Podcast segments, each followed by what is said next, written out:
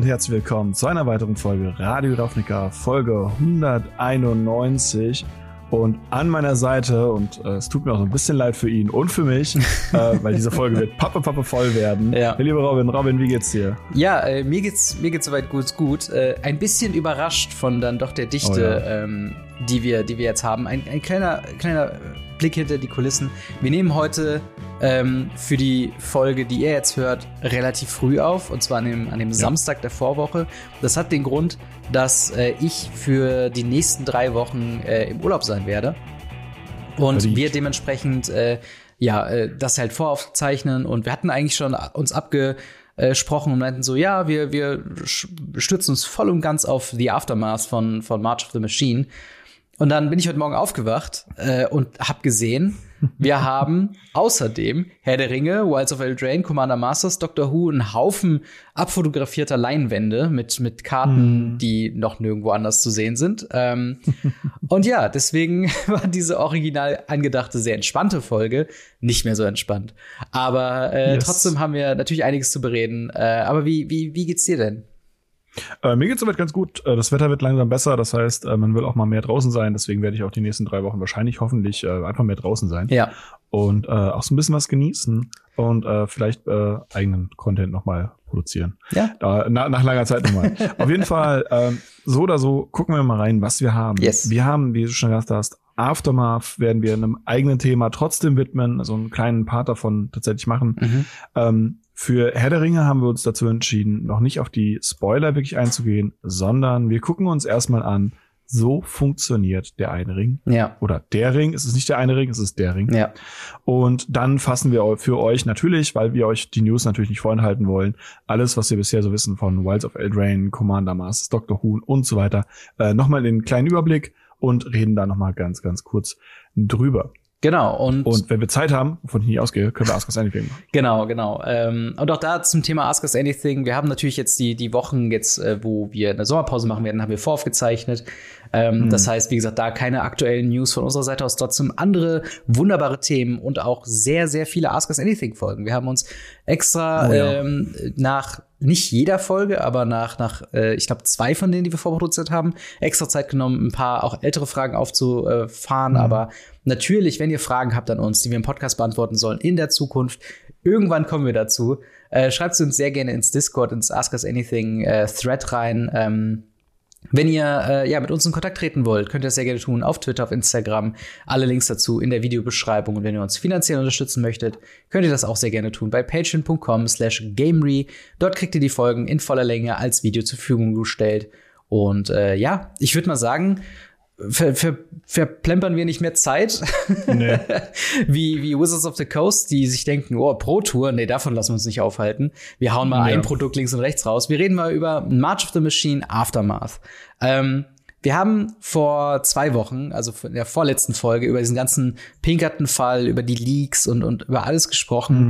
Mhm. Äh, das heißt, wenn ihr da noch, sag ich mal, Grundinformationen haben wollt, was ist Aftermath, was war die ganze Geschichte da drumherum, warum wird jedes Video von Wizards of the Coast äh, kommentiert mit, oh, passt auf, die Pinkerton klingeln gleich bei euch.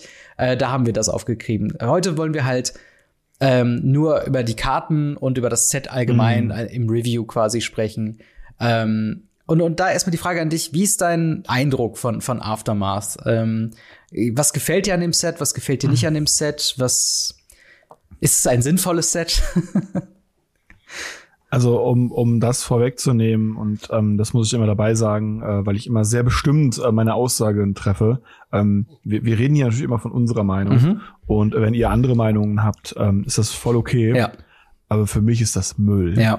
Also für mich sind das 50 schlechte Karten, die äh, sie hätten einfach in das Set mit reinbringen sollen und die den Purpose von dem, was sie hatten, ja. die Geschichte nach dem, nach dem großen Krieg zu erzählen, mhm. überhaupt nicht treffen, weil warum haben wir jetzt eine Karte drin, die einfach ein Dinosaurier ist? Ja. Da steht nichts von der Story mit drin. Nichts. Da ist einfach nur ein Dinosaurier. So, Warum? Ja, ich, ich muss auch sagen, ähm, äh, wie gesagt, wir nehmen am Samstag auf. Am Freitag gestern ähm, bin ich äh, beim, beim Sideboard ein bisschen abgeschwiffen und habe so über dieses Set gerantet. Ich habe auch äh, hm. sehr starke negative Meinungen zu dem Gesamtkonzept von Aftermath dahinter. Ähm, hm. Und will aber auch gleichzeitig sagen, dass Karten drin sind, zu denen wir auch noch kommen, die gut sind und die auch äh, zum Beispiel in meinem Fall Pioneer Play sehen könnten. Mhm. Ähm, also, wie gesagt, es, das, das Hauptproblem ist halt wirklich, ähm, ich glaube, äh, Saffron Olive von, von MTG Goldfish hat, hat einen sehr, sehr treffenden Vergleich gefunden, dass dieses Set sich sehr anfühlt wie ein Leftover-Album von, von der Musikproduktion. Mhm. Also Bands machen häufig mehr Songs, als sie auf dem Album packen können. Dann werden die Songs natürlich nicht weggeschmissen, sondern werden aufbewahrt und irgendwann, wenn das Studio sagt, hey, so langsam werden wir wieder ein bisschen ganz Ge äh, Geld ganz nice, ähm, machen sie, okay, was haben wir noch für Songs herumliegen, lass uns daraus auch ein Left äh, Leftover-Album machen. Und so viele mhm. Karten, so viele Stile, so viele auch Themen fühlen sich an, als ob sie mal ursprünglich geplant seien für March of the Machine. Richtiges Set, ja. Genau, und das ist halt der Punkt, gerade dieser, dieser große Story-Punkt, ähm, mhm. der meiner Meinung nach auch echt künstlich so aufgeblasen wurde, dass es fast schon lächerlich ist, ist der Punkt, mhm. dass ein paar Planeswalker legendäre Kreaturen sind. Sie haben ihren Spark verloren. Ähm, mhm was ich, also storymäßig hat das natürlich Implikationen, aber was sie dann damit machen, ist halt ultra enttäuschend, meiner Meinung nach. Also, ähm, ich, ich, ich für, für mich fühlt sich das Set so ein bisschen an, zum einen wie ein, wie ein kleines Commander-Set. Es hat einen sehr hohen Commander-Fokus, was ich erstmal neutral sage. Was ich aber negativ da an dem Aspekt finde, ist, dass viele Karten so safe gespielt worden sind. So, mhm. ähm, ja, selbst für Commander langweilig, aber mehr so in einem, in einem Evergreen-Status als wirklich, sag ich mal, komplett nutzlos. Weil wir haben natürlich äh, Calyx Guided by Faith. Es ist Celestia jetzt Legendary Enchantment Creature, das heißt, der muss mit Enchantments funktionieren. Wir haben einen neuen Khan, Legacy Reforged, und weil der ja eine farblose legendäre Artefaktkreatur ist, muss der mit Artefakten äh, funktionieren. Mein Lieblingsbeispiel, Nahiri, endlich ist sie eine Kreatur, und, und, und äh, man kann jetzt gucken, okay, was für coole Effekte macht man?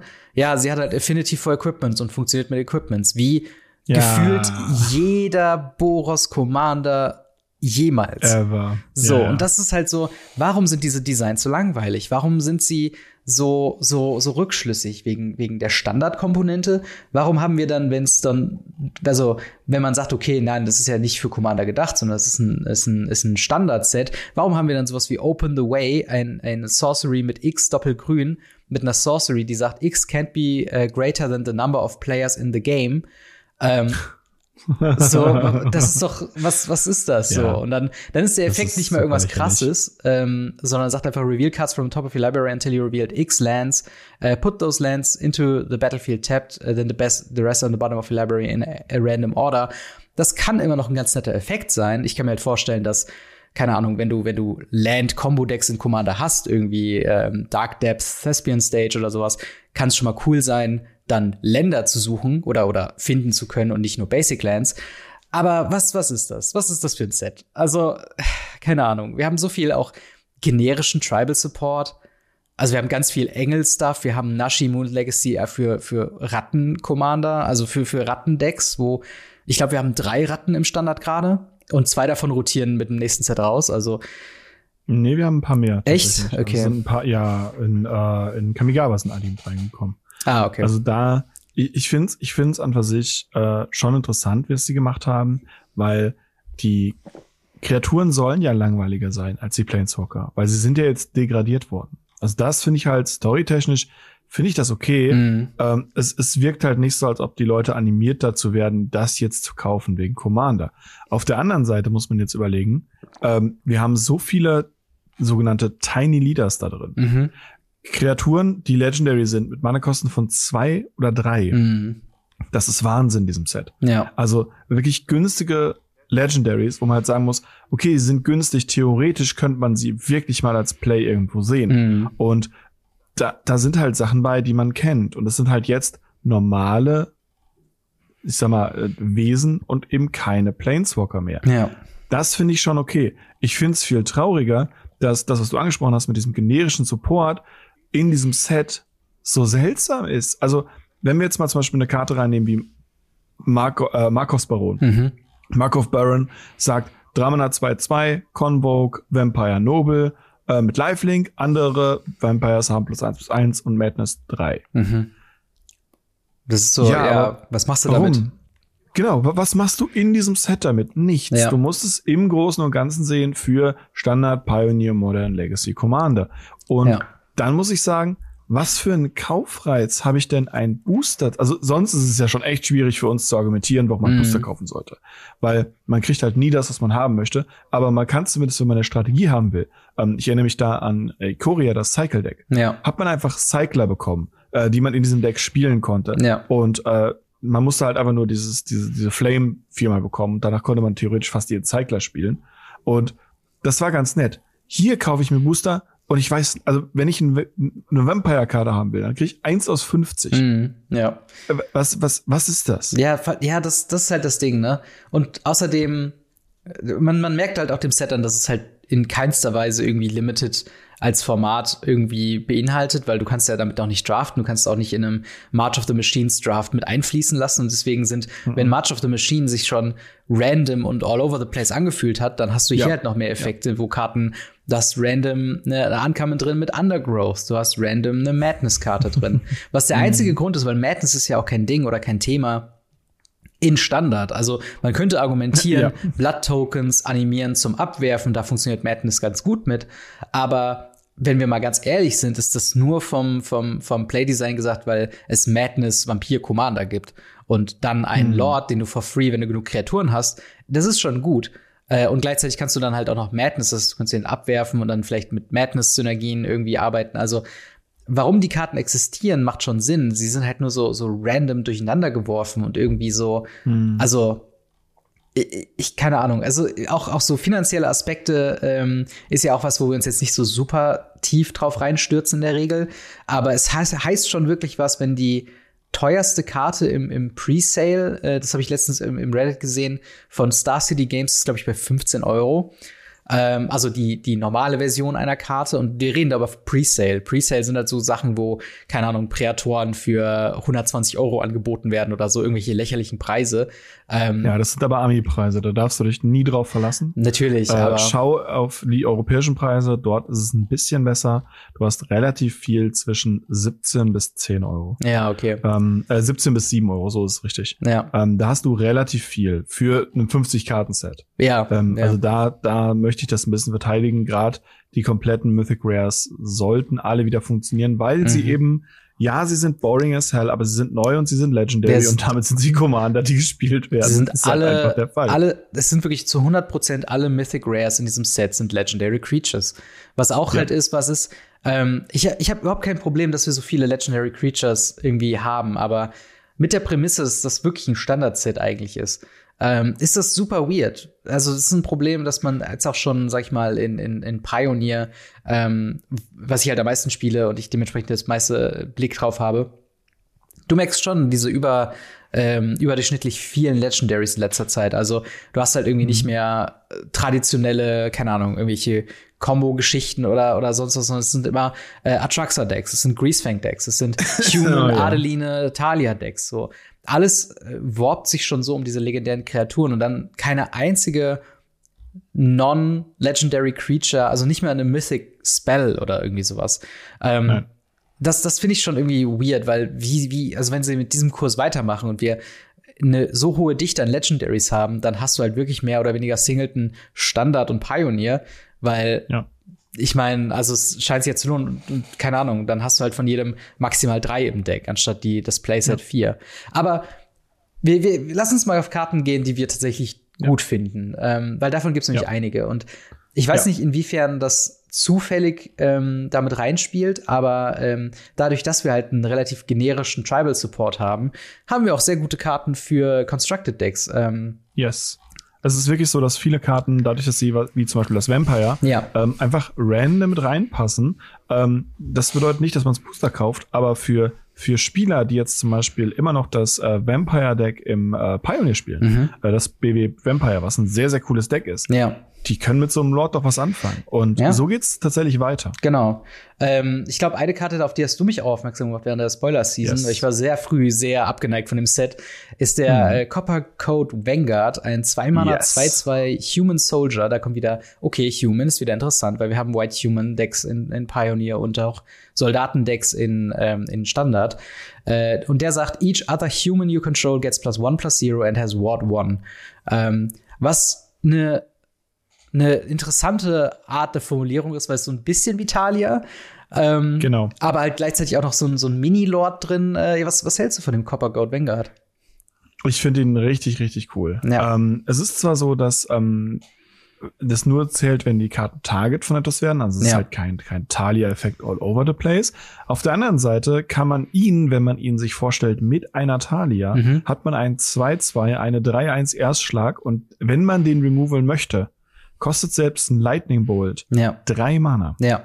Und das finde ich halt so, so stark. Und dann ist man das Problem auch nur zur Hälfte losgeworden, weil einer von beiden liegt dann immer noch auf dem Feld. Ja. Und das finde ich sehr, sehr stark. Er kostet auch nicht zwei weiße oder so, sondern er ist wirklich plain, ein weißes, ein farbloses, 2-2. Den finde ich wirklich, wirklich geil. Genau, und das finde ich halt wirklich auch cool, weil ähm, das zusammen mit den Invasion of Gopangan, das, das wir hatten, den Anointed Peacekeeper, ähm, so mehr und mehr summieren sich so diese, diese Taxing-Abilities. Auch Ward ist ja, Ja. ähm, nicht direkt so dieses Talia-Taxing, das ist eben schon gesagt, dass halt das Target halt sehr wichtig ist.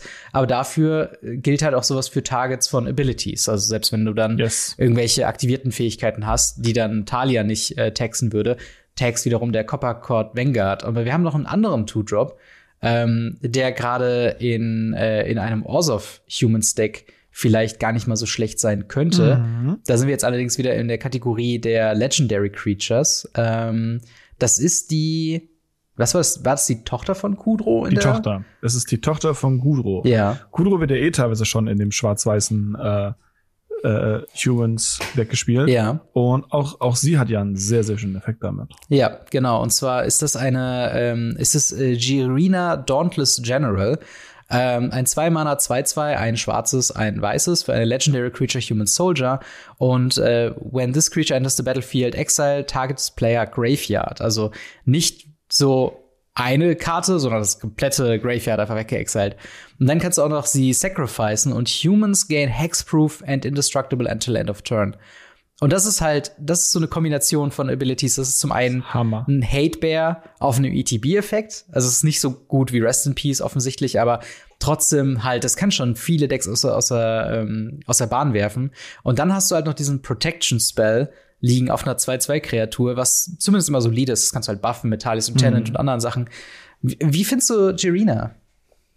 Hammer, ich will zwei davon haben für mein äh, schwarz-weißes äh, äh, Pi- Pioneer-Deck, Yes. was schwierig wird, weil äh, wir demnächst das Pioneer-Turnier haben Ja. und ich nicht weiß, wie schnell ich an diese Karte rankomme. Ja. Ähm, weil ich will sie tatsächlich im Sideboard spielen. Ja. Das ist eine klasse Sideboard-Karte, weil man kann sie sowohl gegen sowas wie Removal Heavy Deck spielen. Also wenn ich die jetzt in, in, äh, in Pioneer gehabt hätte in Berlin und Mhm. damit hätte die Mass Removal wegblanken können, die mein Gegner gespielt hat, Ja. wäre ich vielleicht nicht 3-1 gegangen, sondern 4-0. Ja. Und auf der anderen Seite ist sie halt auch, sie kommt rein und nimmt einen kompletten Friedhof raus. Ja. Ähm, Finde ich genauso strong und muss ich sagen, also Wahnsinn, wirklich Wahnsinn will ich haben. Ich finde den Effekt sogar so stark, dass ich fast schon sagen könnte, also im richtigen Meta, wenn man weiß, dass es sehr äh, zum Beispiel Greasefang heavy wird oder Reanimations-heavy wird, kann man die schon fast main decken ohne schlechtes Gewissen, weil im schlechtesten Fall hast du halt wirklich immer noch eine 2-Mana 2-2, die halt schon ein Tribe-Member ist und halt dein Bot protected, also die, die Dauntless äh, Bodyguards. Ah, übrigens, jetzt habe ich gerade gelernt, dass, woher das Dauntless an ihren Namen kommt. Vom, vom Mhm. Dauntless Bodyguard, weil der auch sacrifice, um Sachen zu äh, schützen. yes. Ähm, und da, da ist sie halt ultra stark. Also selbst dann, wenn du so einfach nur sie opferst, um vielleicht einen, einen großen Talias Lieutenant zu retten und der Rest eigentlich fein ist, ist halt auch schon eine, eine Funktion mehr. Und ja, keine Ahnung. Ich, ich finde, die hätte selbst Potenzial im richtigen Meta auch Main Deck Play zu sehen, aber im Sideboard zu 100 Prozent. Ja, Ähm, finde ich Hammer. Finde ich wirklich Hammer. Und äh, ähnlich und wirklich sehr ähnlich, äh, aber weniger im Sideboard, mehr im Mainboard, Mhm.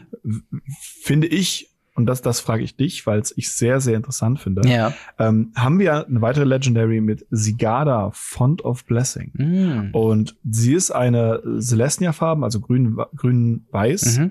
Angel-Karte mit 4 Mana 4, 4, fliegend. Andere Permanente haben Hexproof. Ähm, und man kann die oberste Karte seines Decks angucken. Und wenn es ein Angel oder Human Spell ist, kann man den vom Deck runter casten. Mhm. Jetzt gibt es in Pioneer ein grün-weißes Engel-Deck. Ja. Richtig? Ja, auf jeden Fall. Das, ich würde sagen, das ist eine sehr gute Karte für das Deck. Ähm, was ein bisschen awkward ist, das äh, Engel-Deck ist halt besonders dadurch halt so gut, dass es halt mit Collected Company spielen kann. Und diese Karte funktioniert explizit nicht mit Collected Company, weil Ja, sie vier Mana stimmt. kostet. Ähm, aber Aber halt, sie könnte ja Collective Company 5 und 6 sein. genau, oder? entweder das oder halt, sie könnte es auch halt ersetzen wenn man aus irgendeinem Grund Collected Company nicht spielen möchte. Weil es gibt ja, ähm, gibt's nicht auch noch im, im, im letzten Set, gab's doch diese Giada und Errant oder was, die, mm, die doch mm. ähm, es ermöglicht, dass du Engel-Spells wie Flash spielen kannst, wenn sie fliegen und genau Flash das. haben, ne? Genau das. Aber das ist, glaube ich, blau-weiß dann. Ja, okay, aber das wäre ja eventuell eine Kombination, wenn du halt sagen kannst, okay, uh, you may cast Angel Spells uh, und Human Spells from off top of your library. Wenn du dann noch diese Flash-Elemente mit dabei hättest in einem, in einem Band ähm, Angel Deck, dann hm. könnte ich das auch schon sehen als noch besser als Collected Company. Aber ist halt eine ganz große Wenn-Situation, muss man halt auch sagen. Ne? Ja. Ähm, ja, Segada absolut. schützt natürlich die Permanenten mit Hexproof. Das heißt, man muss erst sie abschießen, bevor man die andere abschießt. Aber ähm, ja, ich meine, Engel Support ist auf jeden Fall auch mit hier drin. Wir haben ja vor allen Dingen auch noch die, ähm, den, den anderen Hate-Engel, ähm, mhm. den ich jetzt gerade mal noch raussuche. Weißt du, hast du sie gerade ja. schon? Metropolis Reformer. Ah, genau. Yes. Er hat halt 3 Mana 2-3. Ja. Fliegend, Wachsamkeit, Angel und Cleric, was für das Deck ein bisschen relevant sein könnte. Mhm. Und er sagt, you have Hexproof, was sehr, sehr stark ist gegen so Burn-Decks und so mhm. weiter. Und immer wenn ihm Schaden zugefügt wird, kriegt man so viele Leben. Ja. Und auch hier wieder, man kriegt Leben, wenn ihm Schaden zugefügt wird. Das heißt, wenn man mit ihm blockt, kann es passieren, dass man eben ein oder zwei Leben bekommt. Ja. Drei, wenn er stirbt.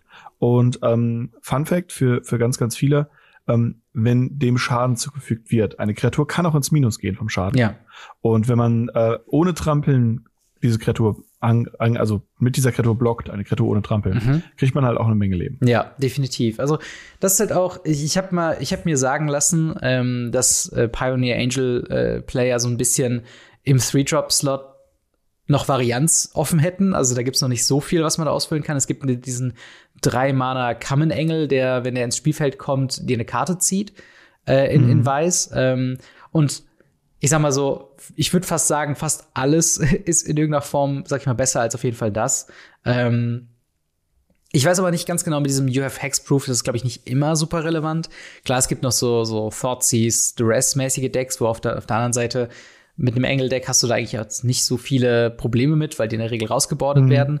Aber gerade so diese, ja, so, so Burn-mäßigen Decks, ähm, wenn die mal wieder, sag ich mal, größer werden, kann ich auf jeden Fall sehen, dass du den im Sideboard mit reinbringst, oder? Mhm, auf jeden Fall. Also finde ich auch sehr, sehr nett und äh, ja, es ist, es ist möglich. Ähm, ist, glaube ich, auch nur Pioneer Only. Ja. Aber ähm, das, das, das reicht ja. Genau. Ich, ich habe noch ähm, eine Karte, die ich ganz nett finde für, für mein Commander-Deck, für das äh, jetzt neu erschienene ähm, Knights Esper Deck. Und zwar ist das Ayaras mhm. Oathsworn. Oathsworn. Mhm. Äh, zwei Mana, zwei, zwei Menace, Creature, Human Knight. Uh, when this creature deals combat damage to a player, if it has fewer than four plus one plus one counter on it, uh, put a one one counter on it. Then, if you if it has exactly four one one counters on it, search your library for a card, put it into your hand, then shuffle. Um, was ich jetzt schon gemerkt habe mit diesem Esper Knights Deck ist, dass ähm, du, dass dir in der Regel die Karten nicht ausgehen was schon mal äh, mhm. ziemlich, ziemlich nice ist. Aber dieser Effekt, der, der skaliert ein bisschen. Menace ist halt auch ganz gut. Du hast einen schönen Early Play. Und eben, du hast halt noch die Möglichkeit, selbst wenn da vier Counter drauf sind, immer noch die Karten rauszusuchen, was natürlich in Commander immer sehr, sehr relevant ist. Ähm, ich, ich weiß ehrlich gesagt nicht, ob es in 60 Karten Knights Decks, zumindest jetzt aktuell gibt's nicht so viel Support dafür, meiner Meinung nach. Also, mhm. äh, und halt dreifarbig ist halt im Standard schwer zu erreichen. Selbst im Pioneer ist es eine ja. große Herausforderung. In Modern müssen wir, glaube ich, über, über faire Kreaturendecks nicht unbedingt reden. Aber ähm, ja, was, was hältst du von dem, von dem Oathsworn, von Ayara? Ich finde die ganz nett. Ich habe am Anfang gedacht, so, hey, vielleicht kann man die auch einfach in einem Human-Deck spielen. Stimmt, ähm, ja. Weil sie halt auch selber human ist und tatsächlich auch einfach growt und man das Deck eben durchsuchen kann. Ja. Aber welche Karte will man dann auf die Hand nehmen? Also da hört es dann leider auf, da ist es dann doch nicht competitive genug, meiner Meinung nach. Ja. Und in einem normalen Knights Deck, wo man mit ihr halt angreifen kann, ähm, finde ich es ganz nett. Und man kann ja auch die, die Marken so ein bisschen drauf cheaten, ja, soweit ich weiß. Auf jeden Fall. Und ähm, naja, wenn es dann vier Marken sind und man jede Runde raussuchen kann, ist das schon, ist das schon, schon, schon ganz nett, glaube ich. Genau. Dann, dann gäbe es noch Dan, Danitha, New Benelia Slide, 3 Mana 2-2, Vigilance Trample, mhm. äh, Lifelink, Legendary Creature, Human Knight, äh, was so ein bisschen den Loris-Effekt hat, was ich ganz spannend finde für eventuelle Aura-Decks. Uh, once during each of your turns, you may cast an Aura or Equipment Spell from your graveyard. Ähm, hm. Was ein starker Effekt sein kann, aber Lorus war ja deswegen so stark, weil du den halt immer in deiner Hand haben kannst. Ähm, wie, weiß nicht, kannst du, kannst du, könntest du dir vorstellen, dass ein 60-Karten-Deck um Denither, ähm, die vielleicht spielen könnte, um ein bisschen mehr Value mhm. rauszubekommen aus dem Friedhof?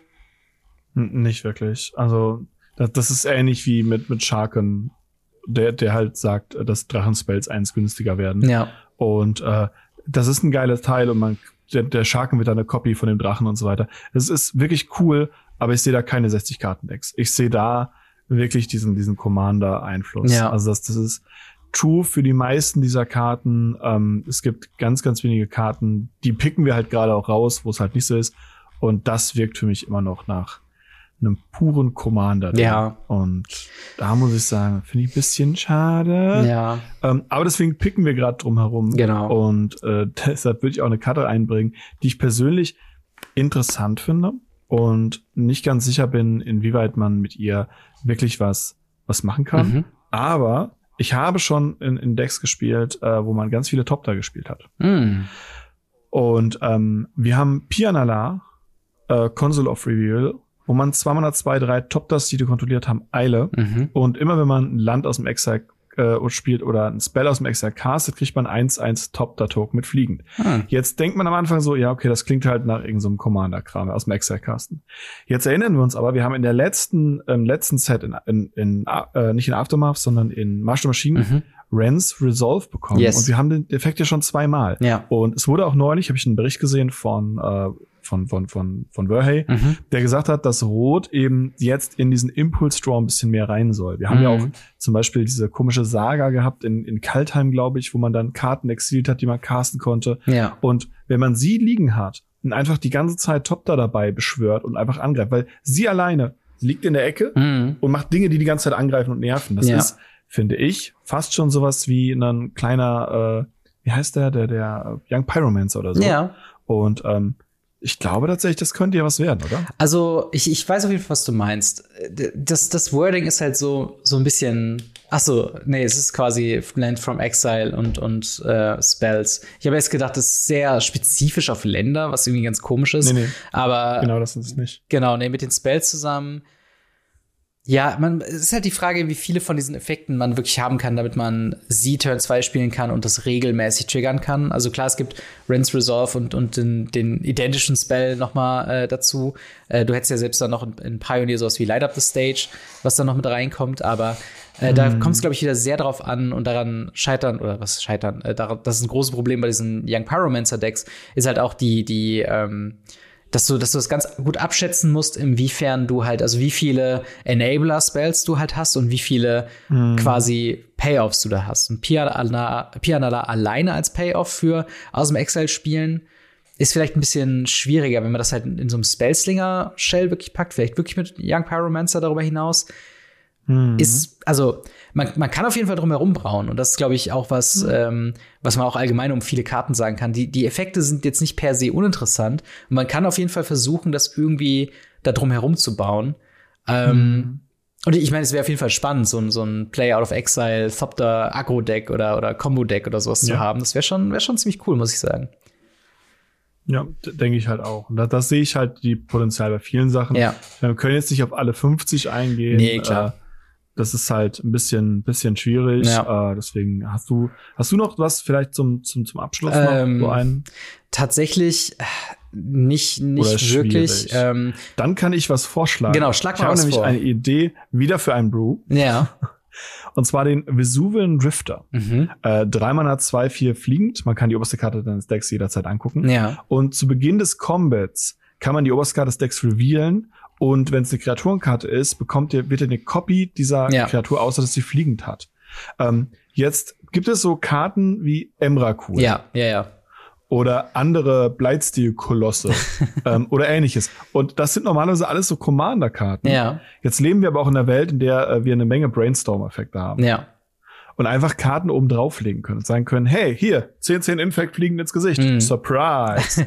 ähm, und auch viele andere Sachen, ja. die, die wir oben drauflegen können, wo wir vielleicht einen Effekt von bekommen können, vielleicht eine Vinota ja. äh, oder ähnliches, was halt wirklich ein, coole Effekte sind, wenn man so Attack-Trigger hat. Mhm. Und äh, was, was, was hältst du von dem, von dem Shapeshifter auf Joyce? Ich finde das, ich finde das ein sehr cooles Design, dadurch, dass es halt jetzt nicht eins zu eins so, so eine Copy-Kreatur ist, sondern halt, ne, du musst halt dein, deine, deine Top of your Library gut äh, quasi mal unter Kontrolle kriegen können. Ähm, ja. Und halt der Faktor, dass sie halt äh, zu einer Kopie wird von dieser Karte, aber hat Flying, macht halt sowas wie halt Blightsteel Colossus und, und diese ganzen riesigen Kreaturen halt umso umso schrecklicher. Und äh, mm. das, äh, ich, ich sehe das halt als eine, als eine sehr wilde äh, Commander-Karte tatsächlich auch, weil ich glaube, da kannst du halt sehr viel auch mit den Tutoren, die dir was oben drauflegen, oh, halt ja, eben stimmt. arbeiten. Ähm, es ist auf jeden Fall eine spaßige Karte, definitiv, auf jeden Fall. Ähm, in, inwiefern das halt wirklich also, ich meine, du hast natürlich dann auch vielleicht die, die Delver of Secrets Plays, wo du den einfach spielst und dann ähm, auf der, der Bibliothek guckst und du hast aus Versehen Emrakul oben drauf, ohne dass du es manipuliert ja, ja. hast. Diese Plays wird es wahrscheinlich auch geben und die können dann sehr, sehr spicy sein, aber ähm, ja, es ist auf jeden Fall eine spaßige Karte, auf, auf jeden Fall. Mhm. Ähm, ab, aber gut. Aber ja, genau. Ich würde sagen, äh, damit haben wir erstmal soweit äh, über das Set gesprochen, zumindest in die Karten, die wir uns äh, jetzt reinkommen. Wie gesagt, so ein bisschen ist halt ähm, ich, ich kann halt diese, dieses Gefühl von der Enttäuschung nicht abschütteln, weil ja. ähm, ich, ich finde halt zum Beispiel so, so die nice, äh, so, so ein paar, paar Designs von, von Nissa oder auch Taiwa, die halt sehr generisch sind, so mit Landfall und Elfen, so. Das sind halt einfach so Sachen, wo ich mir denke, so wirklich, hätte jetzt nicht irgendetwas Spannenderes sein können, selbst wenn man sagt, okay, das mhm. ist für Commander. Ähm, aber ja, im Endeffekt, ich glaube, unsere Empfehlung ist da, haltet ein Auge auf die Karten, die ihr halt wirklich haben wollt. Und skippt das mhm. Set, denn diesmal könnt ihr dieses Set auch nicht wirklich äh, ja, spielen. Ähm, immerhin haben sie sich zurückgehalten mhm. und haben keine Commander-Produkte damit, also keine Commander-Decks noch zu Aftermath mit dazu gebracht. Ja, aber du kannst äh, Collector-Booster kaufen mit speziellen Foilings und jede Version hat eine, Stimmt. eine Alternate Art und jede Version hat noch einen Edged Foiling ja. und es gibt Halo Foils und es gibt Full Arts und ja. es gibt jede dieser Karten, glaube ich, fünfmal. Es gibt von jedem, und von jeder Karte fünf Printings, ja. Ja, vier oder fünf Printings. Und ich denke mir jedes Mal so, was? Ja, deswegen, wenn du, wenn du auch auf, Sky, äh, auf Skyfall guckst, so, der sagt dir halt, dass dieses Set aus 230 Karten besteht, aber es sind halt 50 individuell. Also es ist wirklich, es ist wirklich krass. So Und, ach, es ist halt auch wieder die Preissache. Ich weiß, darüber haben wir letztens erst geredet, ja. aber halt ein Collector Booster mit sechs Karten und dafür dann 20 Euro verlangen, ist halt, puh, hu boy, das ist äh, greedy. Ist schon spannend, ähm, ja. Aber ja, wie findet ihr das Set Aftermath? Wie findet ihr die Karten? Gibt es vielleicht ein paar ehemalige Planeswalker, die ihr interessant findet? Um was wollt ihr euer Commander oder Standard oder Pioneer Deck äh, denn so brauen? Schreibt uns sehr, sehr gerne in die Kommentare oder ins Discord. Yes. Und wir machen mal weiter äh, mit einem Set, worauf sich viele, viele Leute freuen. Und zwar das Herr der Ringe Tales of Middle-earth. Äh, Modern Set. Es ist, es ist ja quasi ein modern, ja. legales äh, neues Set. Es ist modern legal. Es, ist, es gibt nur Standard und Pioneer. Genau. Und da haben wir ähm, neben einer Handvoll, äh, also man muss dazu sagen, es ist momentan die Pro Tour slash MagicCon äh, in, ja. ich weiß gerade nicht, wo sie ist.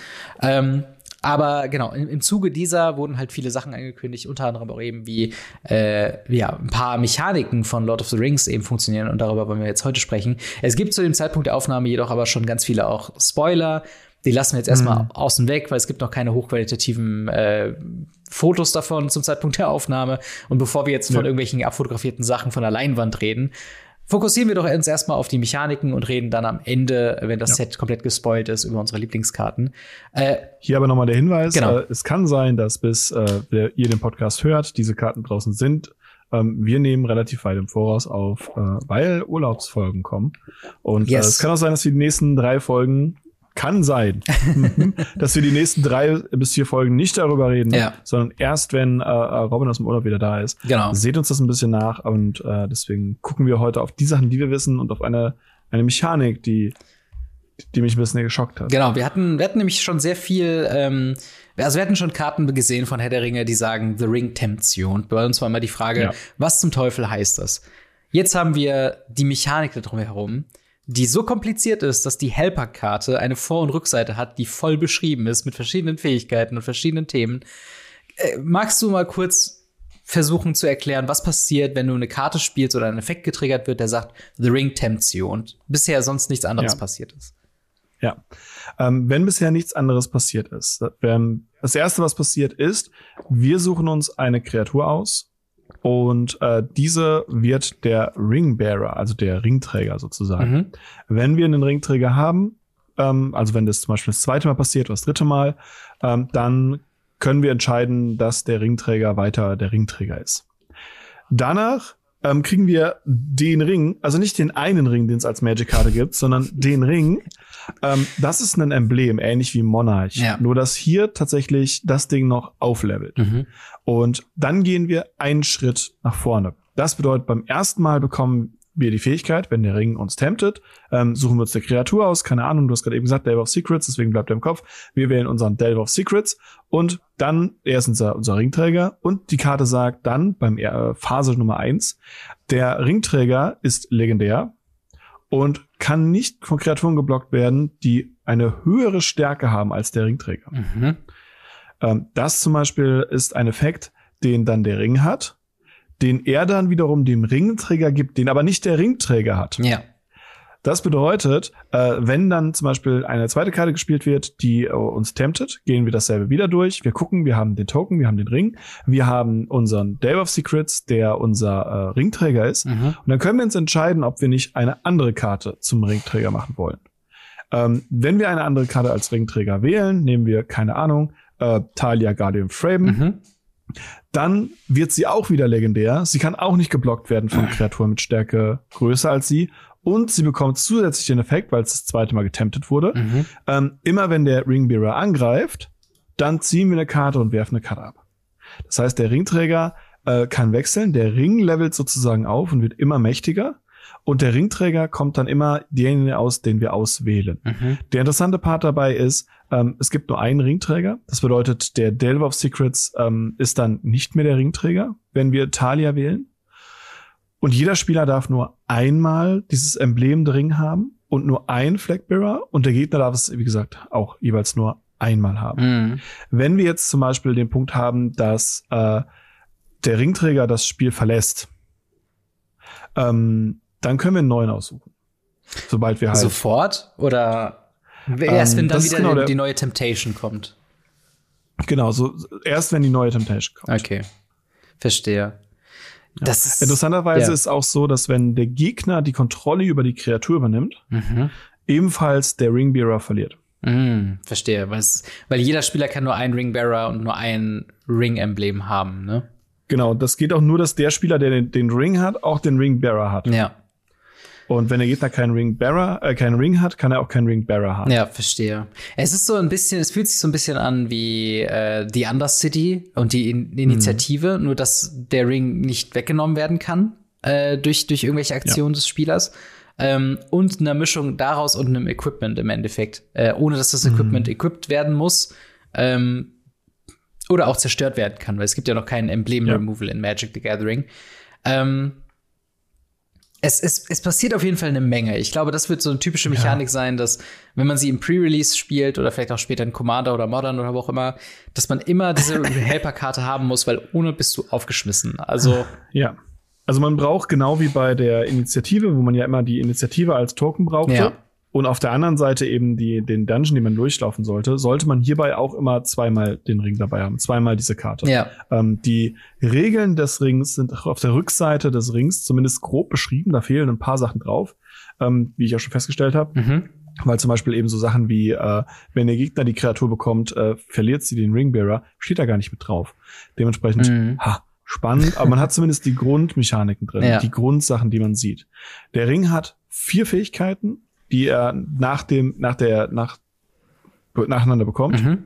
Und wenn er die vierte Fähigkeit bekommen hat, ist er auf dem vollen maximalen Power-Level. Ja. Und wenn er dann noch getemptet wird, kriegt er nicht mehr Effekte. Es passiert sonst nichts, außer dass man den neuen Ringbearer aussuchen kann Ja. und ähm, oder halt den gleich behalten kann. Was ich mit vier Sachen echt ein bisschen schwach finde. Also ich, ich, ich hätte so gedacht, so, okay, der Ring braucht so zehn Sachen mm. und manche sind sogar negativ, dass du dir überlegen musst, okay, wenn ich jetzt vom Ring attempted werde, verliere ich drei Leben. Ja. Kann ich mir das gerade leisten? Ja. Muss ich das vielleicht umspielen und so weiter? Aber das spricht, und, und das ist mir dann, dann erst später aufgefallen, das spricht von mir, der entfranchised, mm. seit Jahren dabei spielende Competitive-Spieler, der die Regeln rauf und runter grindet. Ja. Wenn ich jetzt sehe, dass dieses Set ja auch Casual-Spieler ansprechen soll, neue Leute ins Format bringen soll, dann kann man mit dem Ring nicht 10.000 Effekte machen. Ja. Man kann mit dem Ring nicht irgendwelche super schwierigen Sachen machen, sondern man kann eben genau das. Diese eine Fähigkeit und diese eine Karte, die immer stärker wird. Und dann ist es gar nicht mehr so weird, wenn wir uns für, für Anfänger, die am Küchentisch diese Fähigkeit spielen, uns anschauen. Für uns als Turnierspieler ist das Ding die Hölle. Aber sonst. Es, es gibt halt so viele Aspekte, die da irgendwie so, so spannend sind. Also zum einen, es wirkt halt, es, diese ganze Ring-Temptation-Geschichte klingt halt nach purer Upside. Also es gibt keine einzige hm. negative Geschichte, was aus einer, aus einer Lore-Perspektive auch ein bisschen kritisch ist, weil wenn wir uns, wenn wir uns mal dran zurückerinnern an, an den Film oder an, an die Bücher, den Ring zu bewahren und sich weiter vom, vom Ring verführen zu lassen, ist selten eine gute Sache.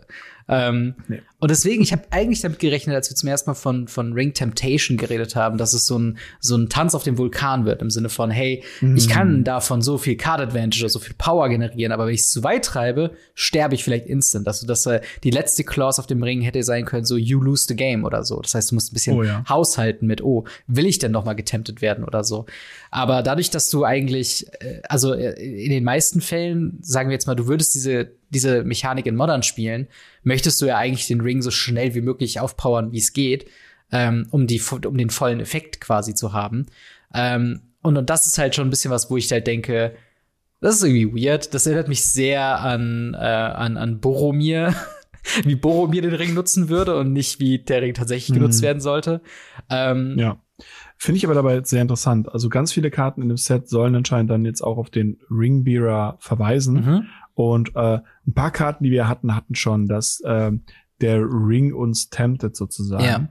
Und ich muss sagen, bei, bei vielem hatte ich so das Gefühl, ich hätte gern so, okay, entweder, dass eben der, das Ring Temptation mit so einer ganz hohen Kost kommt, mhm. oder dass die Karten, die uns irgendwie tempten, äh, irgendwie einen, einen Downside haben. So, ja, der temptet dich, du verlierst zwei Leben, aber du darfst dann auch eine Karte ziehen. Ja. Oder so, dieses alte schwarze, äh, at great cost yeah. uh, for great awareness. Das, das fände ich halt cool. Aber das ist es halt nicht. Wir haben, wir haben ja schon über ein paar Karten geredet, wie zum Beispiel Gollum, der einfach nur, äh, wenn er das Spielfeld verlässt, dich temptet. Ja. Ja, okay, cool. Dann können wir den danach wieder ins Spiel bringen. Das ist halt so eine Sacrifice-Version äh, ja. von dieser Temptation. Ich meine, eine andere neue Karte, die wir auch gepreviewt bekommen haben in dem Kontext, ist Sauron the Necromancer. Äh, fünf mhm. Mana, vier, vier Legendary Creature Avatar Horror mit Menace. Und ähm, der hat den Text, whenever äh, Sauron the Necromancer attacks, exile target a creature card from your graveyard, create a tapped and attacking token that's a copy of that card, except it's a 3-3 black wraith with Menace.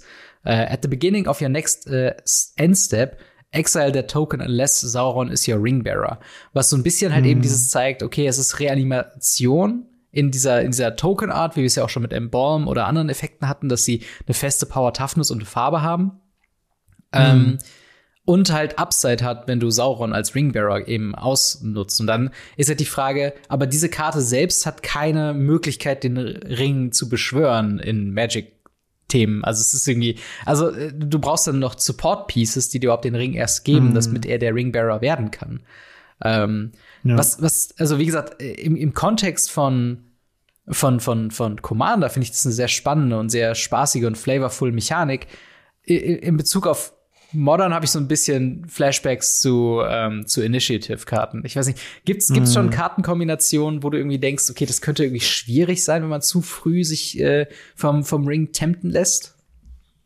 Äh, das glaube ich eher weniger. Ich habe eher den Punkt, dass äh, ich das Gefühl habe, dass es zu einfach ist, äh, den Ring aufzuleveln. Mhm. Und ähm, dann gibt es die, die Karte auch neu gespoilert, Call of the Ring. Ja. Zweimal eine Enchantment. Zu Beginn des Versorgungsmoments tempten wir, also laufen wir einen weiter. Das heißt, wir legen das Ding mhm. und machen dann Final Countdown, weil in vier Runden haben wir einen voll aufgebärten Ring. Und ähm, jedes Mal, wenn eine Kreatur Fleckbearer, äh, Fleckbearer, Ringbearer wird, mhm. ähm, können wir, können wir zwei Leben bezahlen, eine Karte ziehen. Also wenn wir möchten, können wir zwei Leben bezahlen. Wo ich sage, nee, dann, dann schreibt doch drauf, zieht ihr zwei Leben, zieh eine Karte. Ja. hab die Kosten davon. Dafür bist du extrem schnell durch den Ring durch. Und ich denk mir so, ja, okay, ich drop das Ding, habe in der ersten Runde ein anderes, eine andere Kreatur gespielt oder spiele in der dritten Runde eine andere Kreatur und äh, renne dann einfach durch, weil ich dann einfach ziemlich schnell meine Kreatur aufpowere. Mhm. Und wenn ich das Turn 2 droppe, kann das super mächtig sein, je nachdem, was ich da für eine Kreatur nehme. Ja.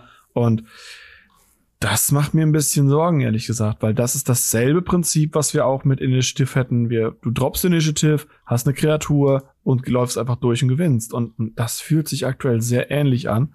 Und wir wissen alle, wo Initiative gelandet ist. Auf der Bannliste.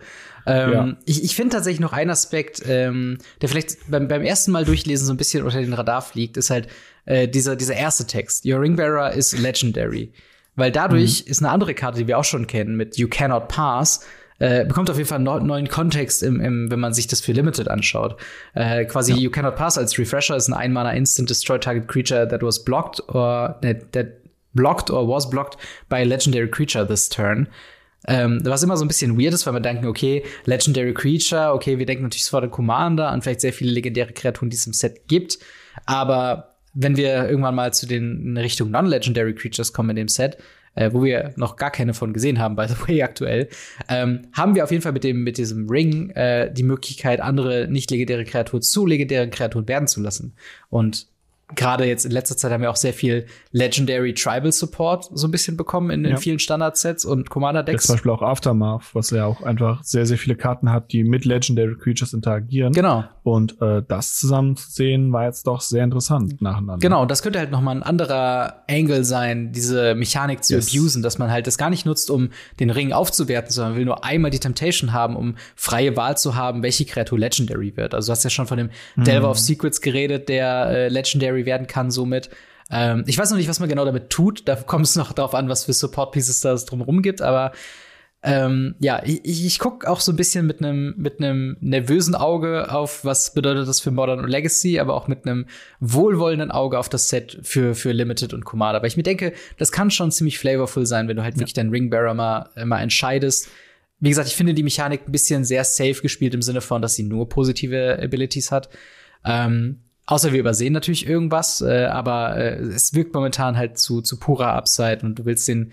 Es ist dieses ja. Spiel oder dieses Set wurde sehr äh, jetzt sag ich mal um die um die Jagd nach den Ringen jetzt quasi definiert. Ja. Äh, und und ähm, und ich muss sagen, was was mir jetzt schon ins Auge gefallen ist, tatsächlich eine schwarz-weiße Kombination aus Karten im Standard, äh, beziehungsweise dann in diesem Set im Blockkonstrukt nennt sich das ja. ja. Ähm, weil wir hatten ja auch über Frodo geredet, ja. also Frodo Sauron's Bane, der halt sagt, wenn er den Gegner, wenn er aufgelevelt ist, also drei Mana, also einmal zwei Mana und dann drei Mana bezahlen, mhm. was ihr machen könnt, ähm, und ihr den Gegner Schaden zufügt und der Ring viermal getemptet wurde, ja. ähm, dann hat der Gegner das Spiel verloren. Ja. Wenn ich jetzt überlege, ich lege den in der ersten Runde, spiele in der zweiten Runde die, die Verzauberung, die wir gerade eben hatten. Mhm. In der dritten Runde ähm, kann ich den, den aufleveln, zuhauen. Er hat schon den Effekt, dass er nicht geblockt werden kann. Ja. In der nächsten Runde ähm, level ich ihn auf, auf Stufe 3 aus, mhm. er temptet auf, auf 2, er greift an, er temptet auf 3, nächste Runde Upkeep, temptet auf 4 und haut zu. Ja. Das heißt, wir haben einen Turn 4 Kill im Block Constructed da liegen. Plus, wir können ja noch davon ausgehen, dass man dann eben auch sagen kann, okay, wir können auch sowas wie Reprive und so weiter als Counter spielen, mhm. als Save-Mechanik, ja. als Unterstützungssachen.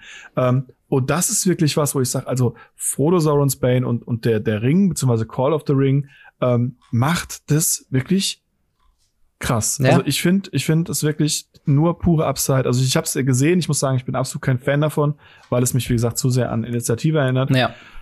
Und ich glaube, dass das wird entweder ziemlich müllig oder sehr, sehr, sehr broken und muss irgendwie dann erratert, gebannt ja. oder ähnliches werden. Und das fände ich schon wieder sehr, sehr schade. Oder, oder wir lernen erst, ähm, wenn, ob, ob Legacy und Modern broken ist, dann in, in sechs bis zwölf Monaten, wenn es erst endlich auf Magic Online ist. ja, wahrscheinlich. naja, wahrscheinlich. aber ich glaube, dieses Set wird relativ zügig auf Magic Online kommen, aber ich fand das immer noch so mm. witzig, als bei der Initiative, dass die Karten einfach nicht da waren und deswegen es nicht broken war. Äh, aber ja. ja, soweit zu den Karten von Herr der Ringe. Wie gesagt, es werden wahrscheinlich in den nächsten Tagen und auch wahrscheinlich schon nach der Aufnahme bis zum Release mehr Karten gepreviewt sein. Wir gehen oft darauf ein, wenn wir wieder da sind aus der Sommerpause. Und ähm, dementsprechend äh, schreibt uns auf jeden Fall schon mal in, in die Kommentare, welche Karten ihr am spannendsten findet aus dem Set. Freut ihr euch über den, den Flavor vom Ring oder, oder gibt's Kritikpunkte, die ihr auch habt? Wie findet ihr das Set bisher? Wie sieht es so aktuell aus? Und ähm, äh, ja, wir freuen uns darüber, von euch zu hören. Und äh, yes. wir würden mal sagen, wir gehen mal zum letzten ja, Konglomerat ja, an, an, an Thema. Ähm, wie gesagt, Kontext ist wieder hier wichtig. Wir haben momentan äh, eine ähm, Pro-Tour irgendwo in Amerika. äh, ich glaube, Standard ist das Format. Äh, Paper-Standard, spannenderweise. Ähm, aber ich habe es okay. tatsächlich noch nicht geschafft zu gucken. Sie ist auch zum Zeitpunkt der Aufnahme nicht, nicht, vorbei. Ähm, das heißt, äh, dieser ganze Infodump, den wir jetzt besprechen werden, der kam irgendwo dazwischen an. Und das war ja schon wieder so ein mhm. Ding. Das war ja bei der letzten Pioneer Pro Tour war es ja auch so, dass halt ähm, man sich dass man sehr darauf geachtet hat, dass auch nicht competitive Spieler auch was zu diskutieren haben. Ähm, und ich, ich würde mal sagen, wir können eine News, glaube ich, relativ schnell abhandeln, ähm, weil wir uns schon darüber äh, entschieden haben, dass wir da jetzt zum Zeitpunkt jetzt noch nicht so tief drauf eingehen wollen. Und zwar die Wilds of Eldraine Produktpalette, ähm, mm. wo es halt allerlei Sachen gibt mit einem irgendwie Redesign vom Commander Deck und, und ganz viele Artworks. So ähm, im Endeffekt wollen wir, weil das Set kommt ja auch erst im äh, September raus, genau 8. September. Ja. Wir wollen uns diese ganzen Infos aufbewahren für, wenn das Set tatsächlich relevant wird, weil es gibt noch so viele andere News, die wir besprechen wollen. Aber wie wie wie ist dann dein dein erster, also das, was wir vielleicht kurz besprechen können? Eldraine ist das erste Set nach March of the Machines was ja laut Mark Rosewater äh, alles in Magic the Gathering für immer verändert hat. Also, mal gucken. Aber findest du schon, findest du schon Sachen, die dir auffallen, dass sie, dass sie äh, anders sind von, von einem Flavor oder von einem, von einer Lore-Perspektive? Nee, gar nicht. Also, äh, die Commander-Decks haben neue, neue äh, Boxen bekommen, wenn ich es richtig sehe. Ja, genau. Ähm, was ich ganz interessant finde. Ähm, aber ansonsten ist da nichts anders. Ja. Also das Starter-Kit ist gleich, Pre-Release-Kit ist, der Rest ist alles gleich. Ja. Äh, das sind dieselben Booster. Wir haben diesmal eine Lebkuchenfrau, was ich großartig finde. Ja. Und äh, wir sehen halt äh, die, die, die Prinzen, beziehungsweise den Prinzen und die Prinzessin. Ja. Und Ashiok was mich ein bisschen verstört hat, ja. äh, weil ich noch nicht genau weiß, was sie jetzt auf diesem Plane macht. Aber äh, das werden wir rausfinden. Aber ansonsten hat sich da jetzt für mich persönlich nicht wirklich viel geändert, wie gesagt, außer dass es halt äh, für die Commander-Decks jetzt anscheinend mal wieder neue Boxen gibt. Was aber eigentlich ganz cool ist, weil sie sind schmaler, sie haben mehr so den Eindruck von äh, den Challenger-Decks. Und ähm, wenn man mal im Local Game Store im letzten Jahr war, man merkt, dass sich die so langsam anhäufen, die ganzen Commander-Decks, vor allem, mm. wenn sie so verdammt groß sind. Ähm, deswegen eigentlich ganz nett, dass man da ein bisschen was äh, äh spart. Ähm, yes. Aber das erstmal zu, zu Wilds of Eldraine. Äh, wir haben noch weitere News bekommen zu äh, Commander Masters ähm, mhm. was nicht wirklich Masters Produkt ist, sondern mehr Commander Legends Produkt, weil es gibt neue Designs in ja. dem Deck, äh, in dem Set. Ähm, äh, ja, wie, wie, ähm, wie, find, wie findest du die, die Karten, die wir, wir haben ja die, die Face Commander bekommen von den verschiedenen ja. äh, Decks. Es gibt ja auch da wieder fünf Decks, die es irgendwie geben soll. Oder mhm. vier, ich weiß gar nicht. Ähm, äh, es sind vier. Es sind vier, genau. aber da hatten wir auch äh, farblos Eldrazi, wir hatten einen Sliver, ähm, ein Enchantment und ein Planeswalker-Deck. Ähm, genau. Wie, wie findest du die Face Commander? Ähm, ich bin bei einer Sache erstmal über ein Lore-Problem gestolpert. Mhm. Ähm, und zwar Zuldo, Zulodok. Mhm. Void Gorger. Das ist der Face Commander der Eldrazi, der übrigens ein richtig geiler Commander ist. Ja. Ein wirklich hammergeiler Commander. Aber er ist ein Legendary Eldrazi. Wo, wo, wo hat er sich jetzt rumgetrieben? Und wo, wo war er jetzt? Wo kommt er jetzt her? Ist, ist er einer der drei Titanen? Ist er, was ist er? Was ist es? Und das finde ich sehr, sehr interessant, weil ähm, normalerweise werden so Sachen dann immer ungestated bei Master Sets einfach irgendwo hingeschoben. Mhm. Gesagt, das ist das Problem von äh, Zukunftswizards.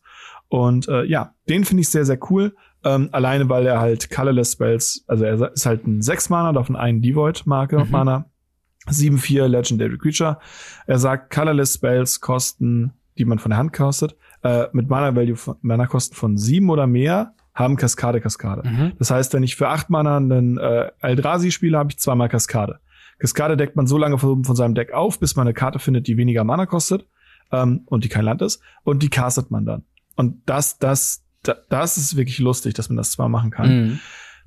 Der andere ganze Kram, muss ich sagen, hat mich ein bisschen enttäuscht, so ein bisschen. Ja. Meine, hast, hast du da was, was, was du cool findest? Ähm, oder? Ich, ich habe nur eine Sache, auch ähnlich wie bei dir, so mit, mit der Lore-Geschichte, äh, mit, mit einer mhm. Geschichte, also mit einem ähm, äh, Commander, und zwar Commodore Guff. Ähm, ist das ein Charakter, Geil. den man kennt? Ist das jemand, den man irgendwie. Ich hab, nö. Nee? Okay, weil, nee. weil irgendwie, also ich, ich habe ein bisschen in, den, in die Ankündigungsstream reingeschaut und viele Leute haben auf Commodore Guff irgendwie reagiert und gesagt haben, oh krass, so. Und deswegen dachte ich, das ist vielleicht so ein Oldschool-Charakter oder so. Ähm, Tatsächlich gibt es Guff als äh, Planeswalker von einem sehr alten Planeswalker, der in der Bibliothek von Dominaria äh, zurückgesetzt wurde. Ah, okay. Und ähm, er ist, oh mein Gott, ja, okay. Er, es gibt die Karte Index. ja. Das ist so eine, so eine, für ein blaues Mana, man guckt die obersten fünf Karten an und da sieht man ihn, wie er so ein Buch in der Hand hat. Mm. Das ist dieser Planeswalker, der jetzt halt endlich mal gezeigt wird. Ja, so ein bisschen wie Fibblefilm wahrscheinlich, ne? Also ja, genau. Also es ist so ein Typ, der einfach random in irgendeiner Bibliothek rumhampelt. Äh, in den Büchern werden uns die Leute wahrscheinlich jetzt äh, schlagen, dass der bestimmt voll der wichtige Charakter ist. Aber äh, ich hatte vorher noch nie von dem gehört. Ja, also ich, ich würde sagen, von seinem, von seinem Namen, von seinem Titel und von seinem Artwork scheint er mehr so ein goofy Charakter zu sein, so ein bisschen nicht ja. so 100% ernst zu nehmen, aber ich, ich ja. finde es irgendwie sehr sympathisch, ehrlich gesagt. Ähm, äh, seine, seine Fähigkeiten ist vier Mana in, ähm, was ist das? Jeskai, ne? Blau, Rot, Jeskai, Weiß, ja. fünf äh, Loyalty, ja. Legendary Planeswalker, Guff. At the beginning of your uh, end step, put a loyalty counter on another target planeswalker you control. Da hat er plus eins. Um, create a 1-1 wizard creature token with tap uh, add one red. Um, spend this mana only to cast planeswalker spells. Uh, minus 3, you draw X cards and Commander uh, Guff deals X damage to each opponent where X is the number of Planeswalkers you control. Und natürlich der, die passive Ability, dass this Planeswalker can be your Commander. Sehr, sehr traditionell gehalten, das Design. Also sehr viel Utility natürlich. Es funktioniert halt eben als, als hm. Commander. Ich bin wirklich gespannt auf die Dichte von Planeswalkern, weil es liest sich schon so, ja. dass wo wir in Kreaturendecks 30 plus, plus Kreaturen haben, finde ich jetzt fast schon angemessen, halt 30 plus Planeswalker in diesem Deck zu haben, was ja, genau wie wir bei Five-Color-Decks auf jeden Fall 30 plus Five-Color-Karten bekommen haben. Ja, genau. Deswegen, ich, ich bin mal gespannt, wie das Deck sich dann spielen wird. Vor allen Dingen, wenn, wenn du es dann tatsächlich spielst, muss es ja auch die Hölle sein, weil du immer tracken musst, welche Planeswalker hast du aktiviert und welche noch nicht. Das kannst du ja jede Runde nochmal neu machen und dann hast du vielleicht noch irgendwelche Fähigkeiten, die dir erlauben, mit Planeswalkern, dass du sie häufiger aktivieren kannst, mit irgendwie Chain Whale mhm. oder sowas. Also, oh, ja. es wird ein sehr, sehr spannendes, spannendes Deck, glaube ich. Ähm, ja. Aber die anderen Sachen, ich, also korrigiere mich da. Die Sliver, die Sliver Grave ja. Mother ist nicht schlecht. Ich bin gespannt, wie man sie spielen soll. Das Problem ist, sie kommt meiner Meinung nach nicht an den Sliver Overlord ran. Der Sliver Overlord ja. ist einfach der perfekte Commander, weil er einen Tutor mit drin hast und, und alle möglichen Kram. Und äh, sie ist halt ein, oder Grave Mother, okay, es ist, es ist eine Dame. Ja. Ähm, ist eine 5 Mana 6-6, also ein Wooburg, ein weißes, blaues, schwarzes, rotes, grünes. Ähm, Legendary Reads the Sliver und Legend Rules applyen auf Sliver nicht mehr, was mhm. ganz witzig ist. Und jeder Sliver in, in einem Friedhof hat äh, Encore X, wobei X die Mana Value ist. Und die Karte selber hat Encore 5. Bedeutet, wenn diese Karte im Friedhof liegt, mhm. kann man sie aus dem Friedhof exilen. Ähm, beim Commander bedeutet das, er hat die Zone verlassen und kann damit in die Command Zone gehen. Hm, und verstehe. Ähm, für jeden Gegner kriegt man eine Kopie, von, also einen Token, der Eile bekommt und diesen Spieler angreift. Ja. Und am Ende des nächsten Endsteps wird das Ding geopfert. Und das ist halt super cool. Man kann halt einfach sagen, okay, äh, für Encore 5 hole ich jetzt meinen Commander aus dem Friedhof und haue ich alle mit einem 6-6er und der geht in die Command Zone. Mhm. Ähm, oder tatsächlich auch andere Sachen, weil es gibt ja ein paar von den Slivern, die zum Beispiel plus X plus X geben, wo X die Anzahl an Slivern ist und und und. Ja. Und die kann man einfach nochmal für so einen massiven Angriff aus dem Friedhof wiederholen. Ähm, wodurch die Karte ganz cool ist, aber sie leckt halt die Power von Overlord. Das muss ja. man halt einfach sagen. Aber das war uns ja irgendwo schon, zumindest auf einer realistischen Ebene, bewusst, dass sie an, an, an diesen Power-Level wahrscheinlich nicht rankommen werden. Ein Reprint mhm. von der Karte ist wahrscheinlich auch nicht sehr sinnvoll, also nicht sehr wahrscheinlich gewesen. Ähm, ja, der Overlord könnte noch im Commander selber drin sein, tatsächlich. Ach so, war das nicht Könnte die, war das nicht die Nein, das Reserve die Queen. List? Die Ach nee, Queen die Queen. Ist auf der Reserve ah, okay. Ja. Verstehe. Gott sei Dank. Ja, ja, verstehe, verstehe. Aber genau, aber es ist auf jeden Fall ein spannender Effekt. Es ist quasi, also ich könnte mir auch die Grave Mother sehr gut einfach in jedem anderen Sliver-Deck nochmal vorstellen, weil im Endeffekt durch diese Encore-Ability kannst du einfach noch mal dieses ganze Sliver-Ding, von wegen alle Sliver haben alles, einfach noch mal äh, exponentiell erweitern, wie du eben schon mhm. meintest. Und das halt aus dem Friedhof ist schon krass. Du gibst quasi diesem Sliver Go Wide, Go Extreme Deck noch mal eine weitere Ebene, um noch weiter und noch extremer zu gehen. Zumindest für einen sehr exklusiven, äh, exklusiven Zug. Ähm, ja. Äh, aber ja, das ist äh, sehr spannend. Wir haben halt natürlich noch äh, Anik Thea, Hand of Erebos, ähm, was halt Enchantment Creature Gedöns ist. Ähm, da gehen wir wahrscheinlich auch drauf, eher drauf ein, wenn das Set, äh, beziehungsweise wenn die Decks dann auch rauskommen. Äh, dann, wenn überhaupt. Genau, wenn überhaupt. Äh, wir haben aber noch ein großes Thema, äh, und zwar Universes Beyond. Ähm, zum einen, das hätten wir noch bei Wilds of Eldraine sagen sollen, äh, die ähm, Walking Dead Beyond äh, Universes Within Karten werden in der Liste auftauchen von äh, Wilds of Eldraine. Was großartig ist, Party hard. endlich, Party endlich hard. kommt's. Endlich. Ähm, das heißt, wir haben auf der, auf der Sachen, die jetzt noch Within werden müssen, haben wir jetzt noch, nee, Street Fighter kamen wir, Fehlt nicht da das noch alle was? da. Das sind schon alle da. Krass. Alle da. Zumindest alle aus Secret Lair Drops. Wir müssen jetzt noch gucken, was wir machen mit den yes. Also worauf wir jetzt aktuell warten müssten, ist die D&D, die jetzt gerade erst rausgekommen ist. Okay, verstehe. Und da haben sie ja noch ein halbes Jahr Zeit, bis die rauskommen soll. Ja. Äh, viel wichtiger ist, kann endlich äh, Rick spielen und ich kann mir endlich eine Lucille holen, ohne dass ich meine halbe Leber dafür bezahlen muss.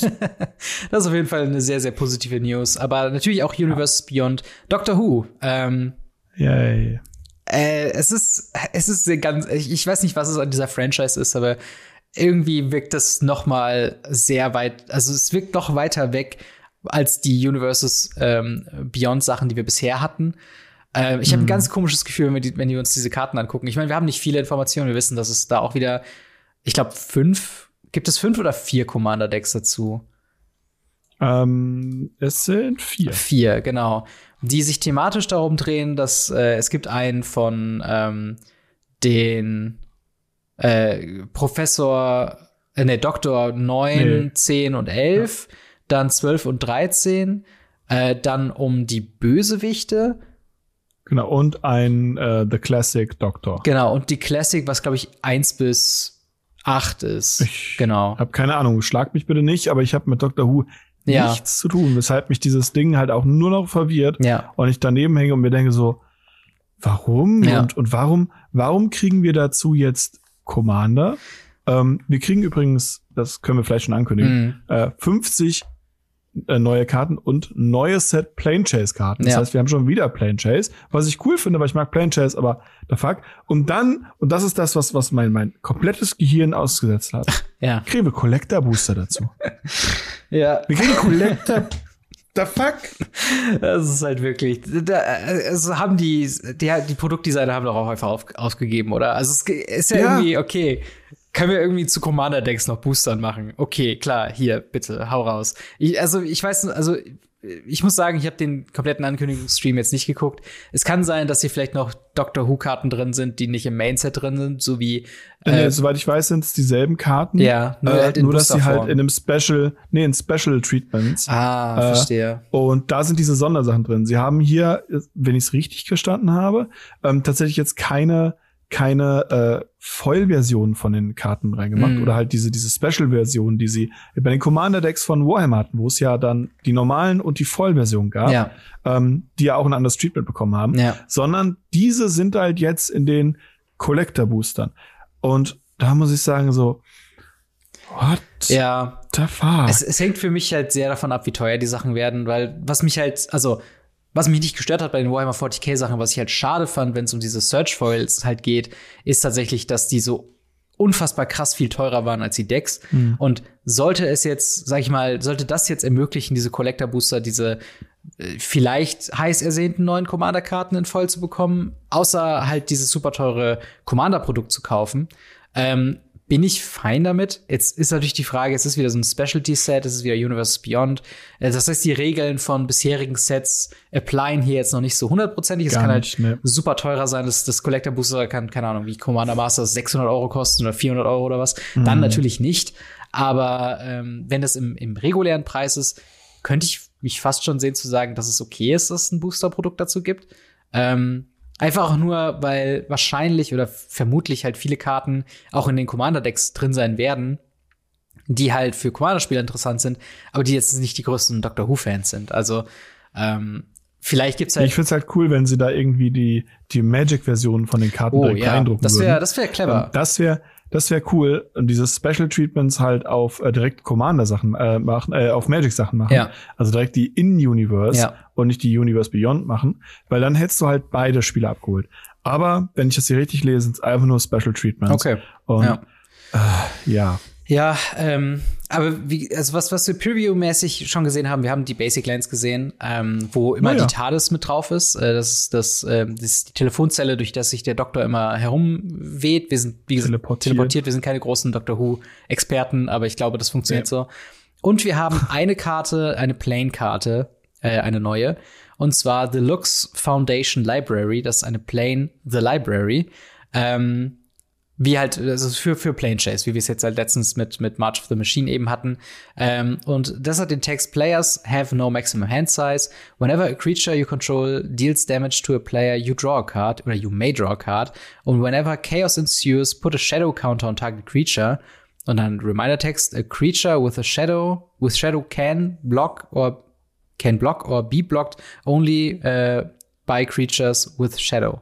Also. Das ist eine sehr alte Fähigkeit. Genau. Ähm, Gibt es gewisse Gründe sagen, in der Lore, warum das sinnvoll ist?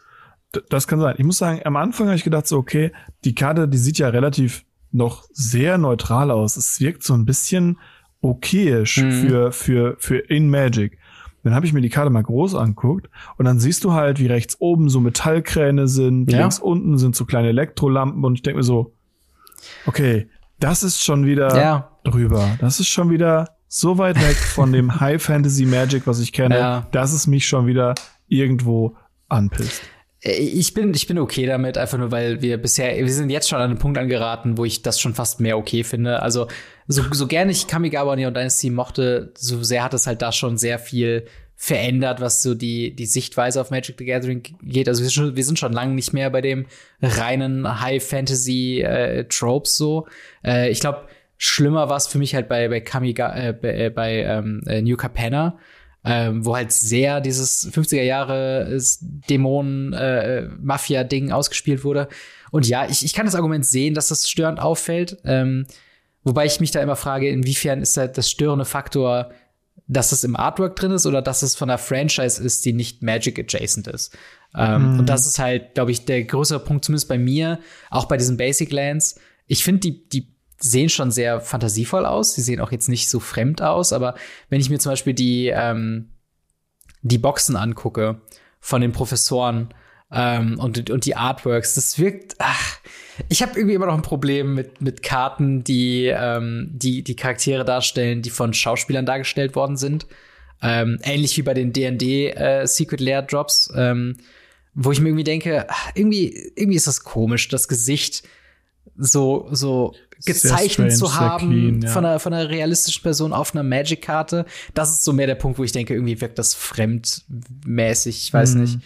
Ähm, aber ja, ähm, das, das ist soweit ähm, ja alles, was wir zumindest von, von Doctor Who momentan äh, eben wissen. Ich weiß gar nicht, haben wir noch irgendwelche Ankündigungen da großartig verpasst? Ich glaube, wir haben alles zumindest grob angerissen, oder? Ja, ich glaube, wir haben alles grob angerissen oder zumindest kurz drüber geredet, äh, warum wir es gerade nicht bereden. und äh, haben es tatsächlich geschafft, äh, diese, dieses gefühlt ongoing 50 Jahre ja. Event, äh, was 50 Jahre dauert, in einer Stunde runterzubrechen. Ja. Bin ein bisschen stolz auf uns. Ja, auf jeden Fall. Also vor allen Dingen, keine Ahnung, wir, wir hatten, glaube ich, in der, in der ähm, Folge letzte Woche hatten wir noch so ein bisschen das, die Folge hat sich sehr gut angefühlt, weil wir konnten einfach mal allgemeine Themen besprechen. Es war so, oh, gerade passiert gar nicht so viel. Und dann kam schon, nachdem wir aufgenommen haben, äh, ich glaube direkt einen Tag nach der Aufnahme, Aftermath wurde komplett gepreviewt und dachten wir, okay, mhm. dann machen wir in der nächsten Folge. Wir wissen, dass wir sie wegen der Sommerpause früher aufnehmen. Ähm, dann sagen wir, okay, dann besprechen wir da Aftermath. Und dann hat sich bis dahin schon wieder was getan und wir haben schon wieder so viele ja. Sets, die wir besprechen können. Also, also man muss es einfach sagen, wir haben äh, letzt, wir haben noch nicht Mom Aftermath draußen. Das kommt, äh, wenn ihr diesen, diesen Podcast hört, nächste Woche ja. raus. Nee, diese Woche. Wenn ihr den Podcast hört, äh, Freitag sollte Release sein. Ja. Äh, also 12. Äh, und wir befinden uns jetzt schon in der Spoiler-Season für Herr der Ringe fürs nächste Set. Ja, das ist. Also ja. normalerweise war es ja so, dass wir wenigstens bis zum Pre-Release gewartet haben, bis zum neuen Set. Jetzt befinden wir uns mitten in Herr der Ringe Spoiler-Set. Ja. Das ist, es ist so krass. Es ist halt, ne, es ist halt so diese, diese neue Art von, von Magic. Und immer wenn ich, wenn ich halt denke, wenn ich so ein bisschen versuche zu verteidigen, ähm, denke ich mir halt so, okay, ja, das ist, äh, das, das funktioniert schon irgendwie, aber ähm, ja, es ist halt auch einfach, es ist halt auch einfach schwierig geworden, das halt ähm, alles so zu überblicken und dann halt auch zum gewissen Punkt dann auch zu wissen, okay, was ist relevant für wen. Also würde ich nur Magic the Gathering spielen und nicht noch den Podcast machen und den Anspruch haben, irgendwie alles im Blick zu haben, würde ich, glaube ich, so viel davon ausblenden. Also ja. das ja, ist halt wieder so ein bisschen was, da sind wir in einer, in einer besonderen Situation, dass uns das, glaube ich, ein bisschen mehr Panikattacken erzeugt als den regulären Magic-Spieler. Einfach nur, weil wir denken, fuck, das haben wir noch nicht mhm. besprechen. Aber ähm, ja, wir versuchen uns davon nicht zu sehr hetzen zu lassen. Und ähm, dementsprechend natürlich die Frage an euch. Wie seht ihr die aktuellen äh, Produkte, die es da äh, so auch für euch wartet. Seid ihr Doctor Who-Fans? Seid ihr Herr der Ringe-Fans? Seid ihr Fans von Eldraine? Äh, und wie findet ihr die neuen äh, ja, Produkte, die da auf uns kommen? Äh, schreibt uns sehr gerne in die Kommentare oder ins Discord. Aber ich würde auch sagen, damit sind wir auch schon am Ende von Folge 191 yes. von Radio Ravnica ange äh, angekommen. Wie gesagt, noch mal einmal der Hinweis. Äh, ich weiß, wir haben es in diesem Podcast schon häufiger erwähnt. Die nächsten drei Wochen, die nächsten drei Folgen Radio Ravnica sind voraufgezeichnet. Wir haben super äh, Themen rausgesucht, wir haben super Gäste am Start, ähm, um euch quasi in dieser Sommerpause so ein bisschen weiter zu begleiten. Das werden keine aktuellen Themen sein. Das heißt, da könnt ihr euch gerne äh, ja noch mal selbst, ähm, sag ich mal, mit informieren, eben die Augen ein bisschen aufhalten, was andere Content Creatoren eben machen äh, und auch denen äh, mal so einen kleinen Follow geben, was das angeht. Ähm, und äh, genau, wenn wir dann wieder da sind, wir schauen mal, inwieweit wir die ganzen News, je nachdem wie viele es sind, aufarbeiten.